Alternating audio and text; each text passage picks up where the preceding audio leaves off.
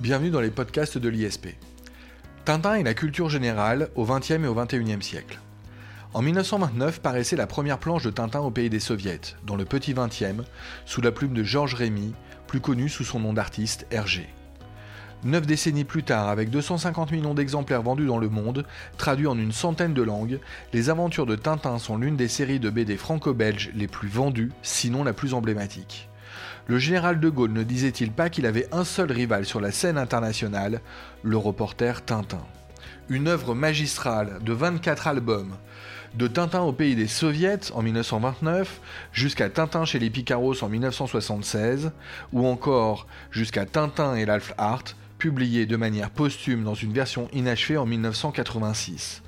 Pour revenir sur cette œuvre, pour revenir sur ce regard que Tintin reporter jette sur le XXe siècle, pour comparer ce XXe siècle vu par Tintin et notre société contemporaine, j'ai le plaisir de recevoir aujourd'hui Benoît Kennedy, enseignant de culture générale à l'ISP. Benoît Kennedy, bonjour.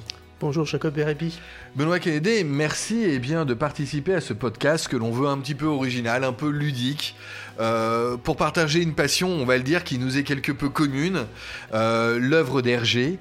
Euh, ce podcast, je vous propose, euh, Benoît Cadet, de l'animer autour eh bien, de questions à la fois sympathiques, mais aussi, euh, on ne va pas hésiter à se poser des questions un peu dérangeantes sur l'œuvre d'Hergé. Et je commencerai par là, si vous le voulez bien. Ma première question euh, pour vous, Benoît Kennedy, est celle-ci. Comment expliquer la popularité de Tintin auprès du public auprès de tout le monde, presque tout le monde apprécie son œuvre, des dessinateurs également, alors qu'en même temps, l'œuvre de Tintin a pu être qualifiée de raciste et de colonialiste. On pense à Tintin au Congo. Euh, elle a été considérée comme caricaturalement euh, anticommuniste euh, dans Tintin au pays des soviets. on y a vu un anti-américanisme de base dans Tintin en Amérique. Et pourtant, et pourtant, on aime Tintin. Oui.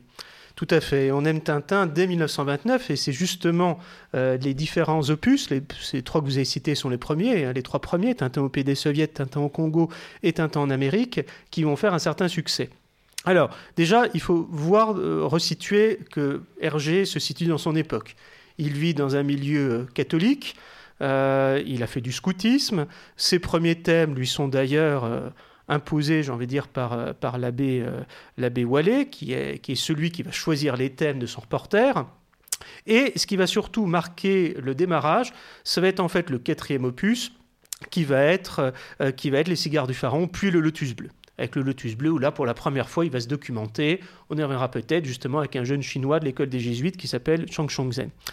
Ce qui est très intéressant chez Hergé, c'est qu'Hergé finalement reproduit le regard de son époque, mais c'est un regard en fait qui correspond à celui des années 20-30. C'est celui qui correspond à une certaine milieu de bourgeoisie conservatrice. Hergé n'est pas différent de son milieu, sauf qu'il en est pleinement conscience. Quand il va commencer à coloriser les albums, quand il va les reprendre, ben, Tintin au pays des il va le laisser de côté, parce que lui-même a conscience que euh, l'œuvre finalement qu'il a faite avait ce caractère un peu, j'ai envie de dire, représentant la société de son époque. Après, ce qu'il va choisir, c'est de choisir des thèmes, de choisir des personnages.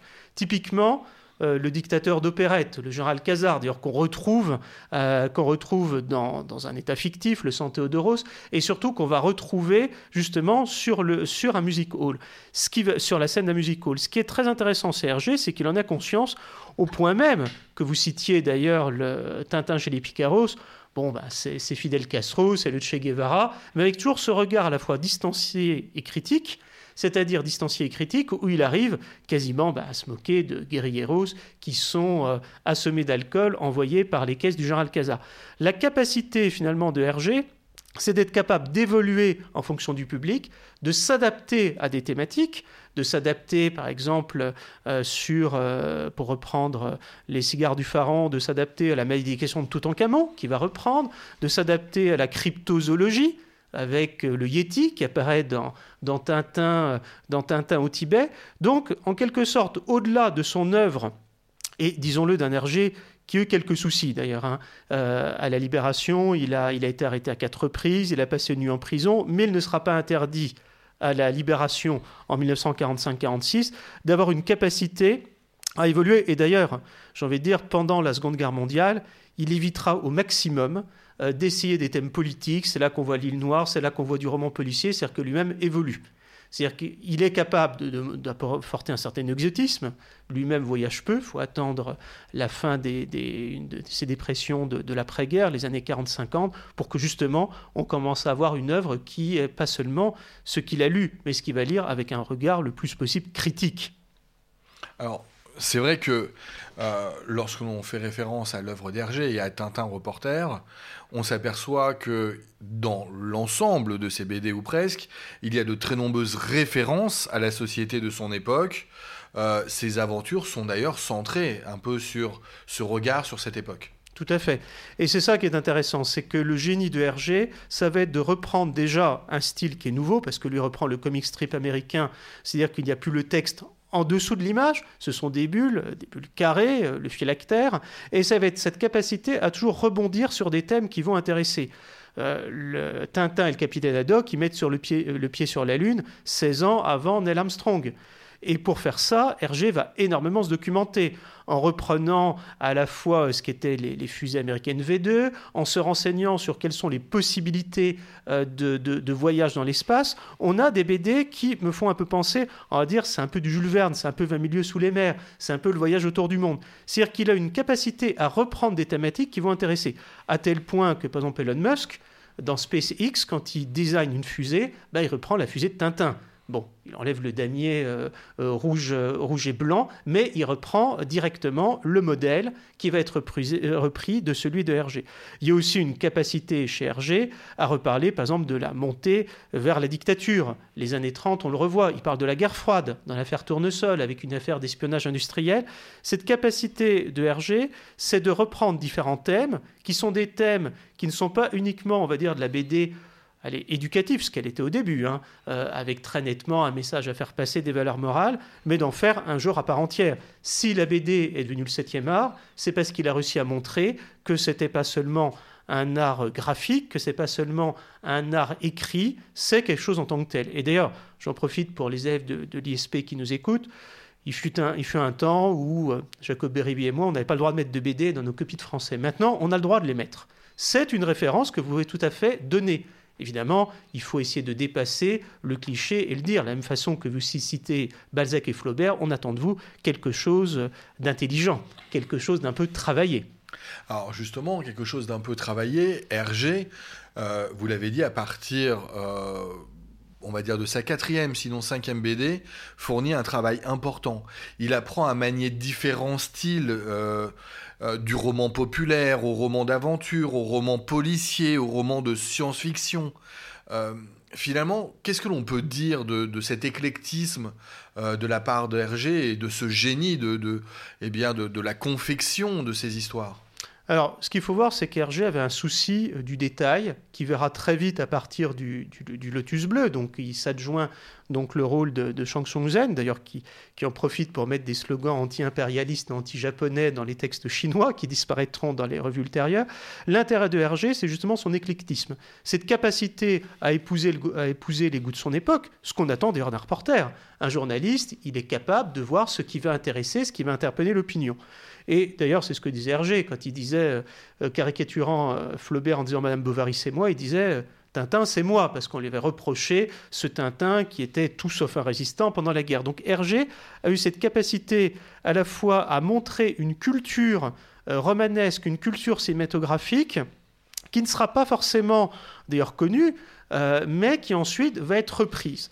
Euh, je pense qu'on peut voir aussi dans Hergé une capacité à s'avancer vers au-delà de ces récits en deux pages, vous savez, en bas de la page, mais que va-t-il arriver à notre héros la page suivante, de faire des récits construits, des récits organisés. En fait, j'ai envie de dire, euh, Hergé, c'est quasiment le feuilleton moderne, de la même façon qu'on a fait le feuilleton romanesque au XIXe siècle, où les gens attendaient, euh, j'ai envie de dire, le, le, numéro suivant pour savoir la suite de l'histoire, il le fera. Alors, je vais insister, je vais peut-être revenir sur deux, trois thèmes que vous parlez euh, par exemple, sur le, thème, du roman policier, c'est celui qu'on va trouver euh, dans, dans, Le secret de la licorne, avec aussi des récits qui sont en, deux séries. c'est aussi ce qu'on retrouve d'ailleurs dans Les cigares du pharaon et le lotus bleu. On va retrouver finalement le thème du méchant énigmatique. On retrouve, si on regarde bien Les cigares du pharaon, la malédiction, le méchant masqué dont on ne voit pas le visage, le, sérum de vérité. En fait, Hergé va reprendre tous les thèmes, enfin pas le sérum de vérité, ça c'est plutôt euh, Vol 714, plutôt le, poison qui rend fou. En fait, il a cette capacité à la fois de créer un milieu, de créer, qui évidemment est très marqué par un exotisme, hein, ça se passe, euh, même si certains épisodes se passent en Occident, il adore effectivement voyager dans d'autres régions, d'ailleurs, soit dit en passant, il n'a jamais été, en se nourrissant de lecture extérieure, mais il a aussi cette capacité à reprendre finalement les ingrédients. Et moi j'ai envie de dire, quand on regarde ces séries policières, bah, il y a un peu du Hitchcock. C'est-à-dire qu'il est capable à la fois de vous créer une ambiance, il est capable à la fois, avec un trait très précis, avec le jeu sur les aplats de couleurs, il n'y a pas d'ombre, par exemple, des personnages. C'est ça qui est très intéressant, ça s'appelle le style de la ligne claire. Il est capable à recréer finalement un contexte, de recréer une ambiance, puis de recréer un suspense. C'est quand même des histoires qui sont normalement sur 63 pages, mais on a envie de lire la suite, ça se dit d'un trait. Ça, c'est un peu le génie du roman, cette capacité à amener toujours le lecteur à aller à la page suivante, et avec, disons-le, aussi un style littéraire qui est assez, euh, qui est assez travaillé. Alors justement, preuve d'un style littéraire travaillé, preuve qu'il s'agit véritablement d'une œuvre artistique, preuve aussi euh, d'un véritable travail intellectuel, euh, eh bien, l'œuvre euh, d'Hergé a fait l'objet d'études, d'études très sérieuses et notamment d'études universitaires. lorsque l'on préparait cette émission, on faisait référence, Benoît Kennedy, à l'universitaire Jean-Marie Apostolides, si je n'écorche pas son nom, qui a écrit sur Tintin et le mythe du surenfant. C'était une manière d'expliquer, selon lui, le personnage de Tintin qui nous apparaît euh, tout à fait à la fois enfant et adulte, et qui, comme cela, plaît à un très large public. De quoi s'agit-il exactement, Benoît Cadet alors c'est vrai que c'est intéressant, Jean-Marie Apostolides, c'est quelqu'un qui a fait de la sociologie, et justement il va essayer de regarder en quoi le personnage vous intéresse. Parce que c'est vrai qu'il y a des références à la société de son époque, euh, je parlais à malédiction euh, des pharaons, on peut parler aussi des guerres autour du pétrole, hein, avec euh, la question de, l'Arabie saoudite et des Américains qui vont réellement créer l'État, enfin qui, vont créer l'État saoudien, on peut parler aussi de la guerre du du, la guerre entre la Bolivie et le, et le Paraguay dans les années 30, le Grand Chaco qui devient le Grand, le grand Chapeau. Euh, donc en fait, cette capacité effectivement à le reprendre, c'est pas seulement ces thématiques, c'est aussi d'avoir pris des personnages auxquels s'identifier. On est là un des ressorts romanesques les plus classiques. Tintin, quand on te dit c'est un surenfant, à la fois il fait très jeune, il ne vieillit pas, le bande dessinée ne vieillit jamais, d'ailleurs, c'est quelque chose qu'on va toujours voir. Euh, il n'a pas, il pas de vie sentimentale, il n'a pas de parents, même son visage est quasiment effacé. on a dit qu'Hergé avait repris le visage de son frère. Donc, à la fois, il a euh, fait un personnage qui est plastique, auquel on peut s'identifier. Mais il va réagir en termes d'adulte, il prend toujours des décisions courageuses, il sort toujours le nombre de fois il a arrêté, condamné à mort, et euh, y compris par la pègre par la pègre new-yorkaise, il a cette capacité euh, a, toujours finalement ressuscité euh, tel, tel un héros. Bah, finalement, c'est un peu euh, le, monde de l'enfance, où de toute manière, avec une protection, l'enfant s'en sort toujours. Mais surtout, ce qu'il faut voir, c'est qu'au-delà d'un style, la BD qu'on a voulu réserver à un public pour enfants, c'est un peu comme un dessin animé. Le dessin animé, c'est quelque chose qu'on va voir en famille.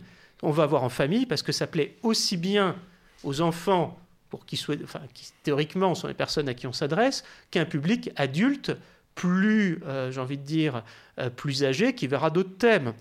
Prenons le capitaine Haddock, avec la critique de l'alcoolisme telle qu'elle a été faite, ça dépasse très largement le rôle. Et d'ailleurs, Haddock a souvent été considéré comme une sorte de père, finalement, pour Tintin. Tintin n'a pas véritablement de parents, on ne sait pas d'où il vient. Il a un chien qui l'accompagne, qui est un chien anthropomorphe, euh, qui parle, enfin en tout cas qui représente le, le mythe du sauveur qu'on retrouve très souvent dans la littérature euh, enfantine, mais il y a cette capacité à plaire à tout un public. C'est-à-dire qu'en fait, c'est un peu le roman familial, euh, c'est en gros le jeu qu'on a droit de jouer de 7 à 77 ans, pour reprendre un exemple euh, qui était souvent mis sur les jeux de société. Alors justement, je, rebondis sur ce que vous venez de dire, Benoît Kennedy. Il est vrai que on parle des aventures de Tintin, mais derrière Tintin, il y a une foule de personnages auxquels on peut eh bien euh, s'identifier ou que l'on peut aimer, apprécier, qui ont des problématiques à la fois euh, que les jeunes vont comprendre et que les plus âgés vont comprendre. Euh, on peut, vous avez déjà évoqué le personnage de Chang, on peut parler de la Castafiore, on peut parler du capitaine Haddock que vous avez aussi évoqué. Euh, faut pas oublier les Dupont-Dupont. Mm. Qui moi été mes personnages préférés. Hein. Je, ne cessais de rire dès que je les voyais apparaître sur une planche.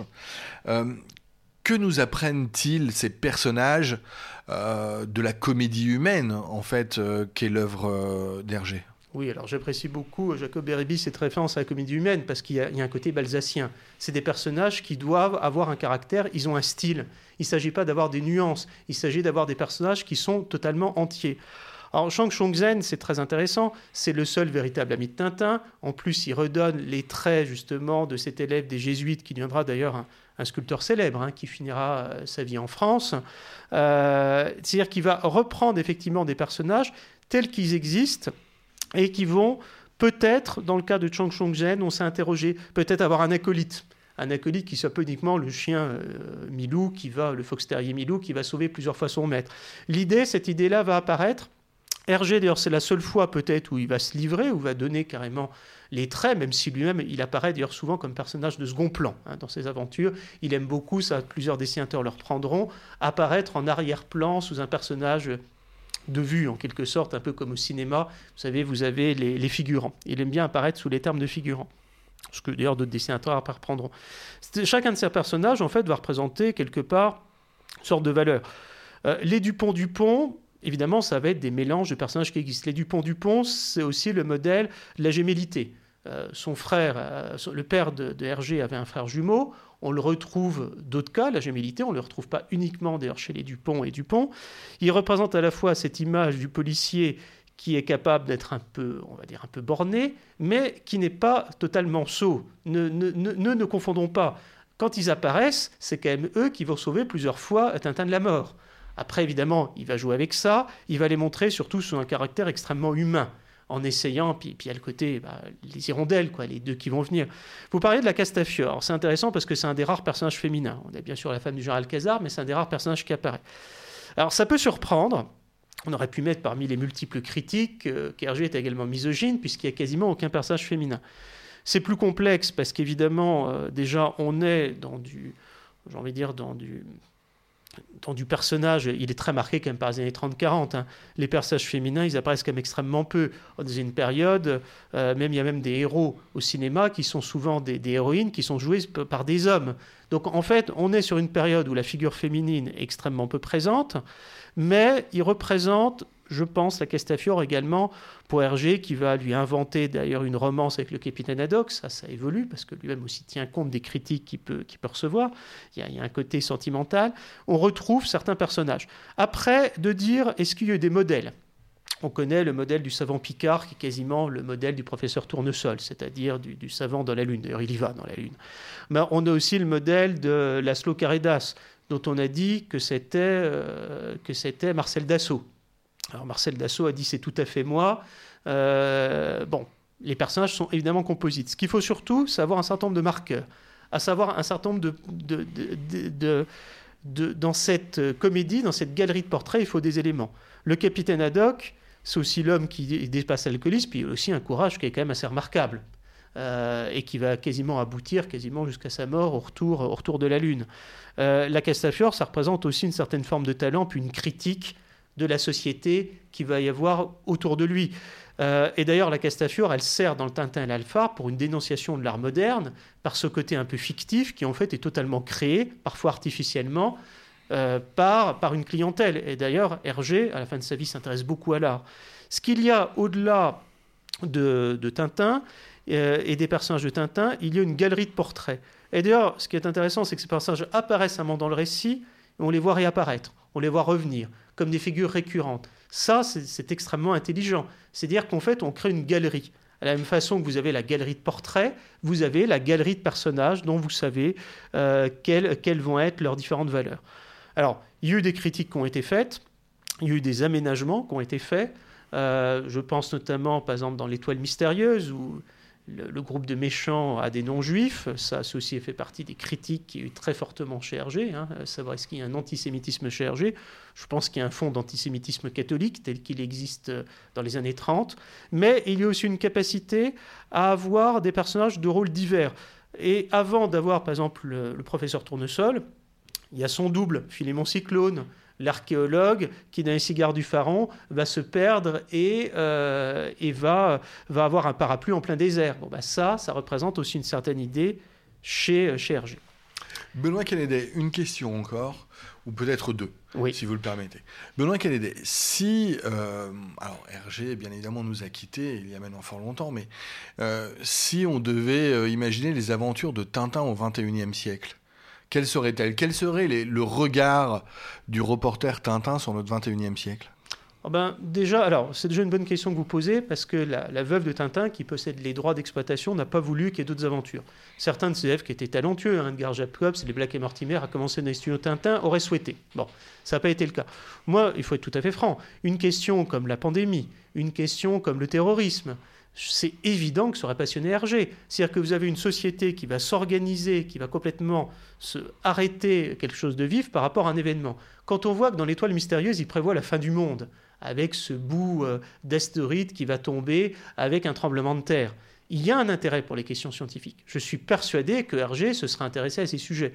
La question environnementale aurait été, aurait été pour lui, à mon avis, intéressante. La même manière que son intérêt pour les Indiens est un intérêt sincère, réel, dans Tintin en Amérique, bien sûr, il y a Al Capone, mais il y a aussi effectivement une figure finalement plutôt favorable, une critique d'ailleurs du colonialisme américain dans cette œuvre. Moi, je, suis quasiment persuadé que Hergé aurait continué de se nourrir de l'actualité, mais il l'aurait fait dans la veine des grands auteurs de romans du 19e et du 20e. Il n'aurait pas fait, je pense, dans un journalisme qui parfois recherche le sensationnel, mais appelle plus à l'ordre du sentiment. Il y a Hergé une capacité à s'interroger. Euh, dans la question, par exemple, sur la science, on le voit par exemple dans, dans, l'invention euh, sur l'affaire Tournesol, avec une arme qui peut détruire la planète, ben, c'est les interrogations de Einstein. Aurait-il fallu désinventer la bombe atomique? Je, pense qu'à mon avis, un Hergé, s'il avait vécu, aurait repris ces thèmes-là, mais l'aurait fait avec un regard à la fois distancié et d'humour, parce qu'il y a beaucoup d'humour dans ces personnages. On parlait du Dupont et Dupont, on peut aussi parler du capitaine Haddock. Euh, il y a beaucoup de l'humour pot de banane hein, dans, le style Hergé, mais cette capacité à avoir un regard critique et un regard distancié. Et justement, aujourd'hui, j'ai envie de dire, ce qui parfois manque un peu peut-être dans notre époque, ces espèces de de lourdeur du présent. Il y a dans la, BD de chez alors que c'est des thèmes extrêmement lourds, que ce soit la marche à la guerre, que ce soit la fin du monde, une capacité optimiste, volontaire, et à voir que derrière ce que font les hommes de leur société, il y a une capacité à aller plus loin, puis finalement à prendre notre destin en main. D'accord, et une dernière question pour conclure, Benoît Kennedy. Euh, comment euh, un candidat à un concours euh, peut-il placer dans une copie de culture générale Tintin. Eh en accroche, en conclusion, en idée de force. Hmm. Ah ben, écoutez, en fait, c'est assez simple. Hergé, il se nourrit d'événements. On va parler par exemple de la malédiction des pharaons. Vous savez, le, le, tombeau de Toutankhamon qui a été découvert et tous, ces, euh, euh, tous les égyptologues, enfin un certain nombre de personnes d'expédition qui meurent mystérieusement. Bon, Aujourd'hui, on sait qu'il n'y avait pas de malédiction, mais il y a un certain nombre de coïncidences. Ça lui plaît tellement qui va la recommencer à nouveau, cette fois-ci sur une momie inca. Ça, ce qu'il faut voir, c'est le regard distancié. La société a un certain nombre de, regards sur le sujet et de montrer que finalement Hergé, c'est un interprète, c'est un interprète de l'opinion. Euh, quand on voit effectivement tel, tel fait divers qui va pouvoir intéresser, il faut être capable d'aller au-delà du fait divers, au-delà d'un certain nombre de morts mystérieuses, pour dire pourquoi la société veut ça bah, Finalement, parce que ça renvoie à du sens.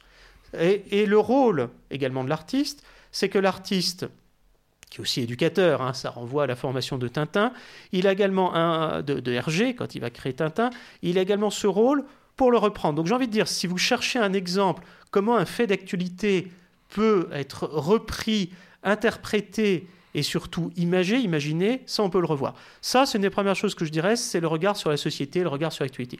Le deuxième, c'est tous les sujets sur la science et la technique. Il y a une fascination pour la science. Rome, l'homme comme maître et possesseur de la nature, la phrase de Descartes. La capacité de l'idée de la science qui puisse dépasser. Sujet qui est aussi un des sujets qu'on voit très souvent en culture rurale. Hergé en a parlé. Hergé en a parlé, par exemple, dans Objectif Lune, en montrant qu'avant que le voyage interplanétaire existe, il faut déjà l'imaginer, il faut déjà l'envisager. Généralement, l'homme va mettre en avant, c'est le cas de l'épopée de l'épopée spatiale. Donc son regard sur la technique, c'est aussi un regard qui se fait à partir de références telles qu'elles vont exister. Donc on peut avoir cet exemple-là si après vous prenez un sujet comme la liberté ou la démocratie. C'est très à la mode dans un concours de la magistrature de prendre des thèmes. La liberté est présente de manière, j'ai envie de dire, plutôt que de citer Allez 1984 d'Orwell, eh ben, vous citez le Xème colonel dont est fait Tintin dans l'armée du général Alcazar avec des coups d'État l'un après l'autre. Vous voyez, vous pouvez reprendre des exemples qui sont tout à fait des exemples qui vont être inspirés euh, de personnages qui certes sont fictifs, mais qui représentent dans notre manière de voir la société une certaine façon d'être. Et puis aussi, l'élément qui est le plus significatif, c'est de voir qu'une vérité à un moment donné peut évoluer. Et Hergé en est le premier exemple. Moi, je pense au Tintin au Congo, nous avons parlé de vos ancêtres les Gaulois, on retrouve dans la version ultérieure, je vais vous donner une leçon de mathématiques. C'est-à-dire que ce qu'une personne peut penser à un moment donné peut évoluer. Quand on avait un sujet, par exemple, qu'est-ce qu'un héros dans la société contemporaine? Ben, Un héros, euh, Tintin qui doit être une figure héroïque intemporelle, il va évoluer. Avant le Tintin des années 30, c'est celui qui va appeler à voir l'aventure coloniale dans le Congo, qui est la propriété du roi des Belges, ce qui est assez exceptionnel. Et ça devient un Tintin qui est dans le rôle plutôt, on va dire, de l'aide publique au développement, si on pourrait dire. Et qu'on retrouve, par exemple, dans les sociétés, euh, ce sont les pieds rouges qui vont aller à l'Algérie, qui ne sont plus cette fois-ci les colonisateurs, mais qui vont essayer de diffuser des techniques. En fait, moi, ce que j'encourage, de la même façon qu'un certain nombre de candidats prennent des références littéraires ou prennent des exemples d'actualité, prenez quelque chose que vous connaissez, une capacité à prendre quelque chose de fictif. Ensuite, ce que vous pouvez aussi montrer, euh, c'est évidemment tout ce qui va être sociologie et psychologie. Alors, je suis d'accord que ce n'est pas forcément ce qu'on a le plus dans les copies. Mais quand vous avez un sujet, euh, qu'est-ce que, par exemple, panthéoniser les grands hommes? Bah, À la limite, poser la question, est-ce que finalement le grand homme n'est pas une figure fictive? Est-ce que le Tintin reporter, c'est-à-dire qui n'a pas de vie sentimentale, qui n'a pas de famille, euh, est-ce que finalement ça ne représente pas une certaine forme de la façon, alors ça ne sera pas le surenfant, mais euh, j'ai envie de dire, je n'ai pas envie de dire le surhomme parce que c'est connoté, mais l'homme nouveau, enfin en tout cas ça aussi c'est connoté, mais disons l'homme idéal, le héros tel qu'on peut l'imaginer nos sociétés modernes, est-ce que finalement il n'est pas inspiré par toute une littérature de jeunesse? Benoît Kennedy, merci pour euh, ce retour passionnant euh, sur l'œuvre d'Hergé. Euh, vous avez réveillé en moi la passion pour Tintin. Je vais me jeter eh bien, sur ma bibliothèque pour en relire quelques planches. Merci Benoît Kennedy. Au revoir à tous. Au revoir.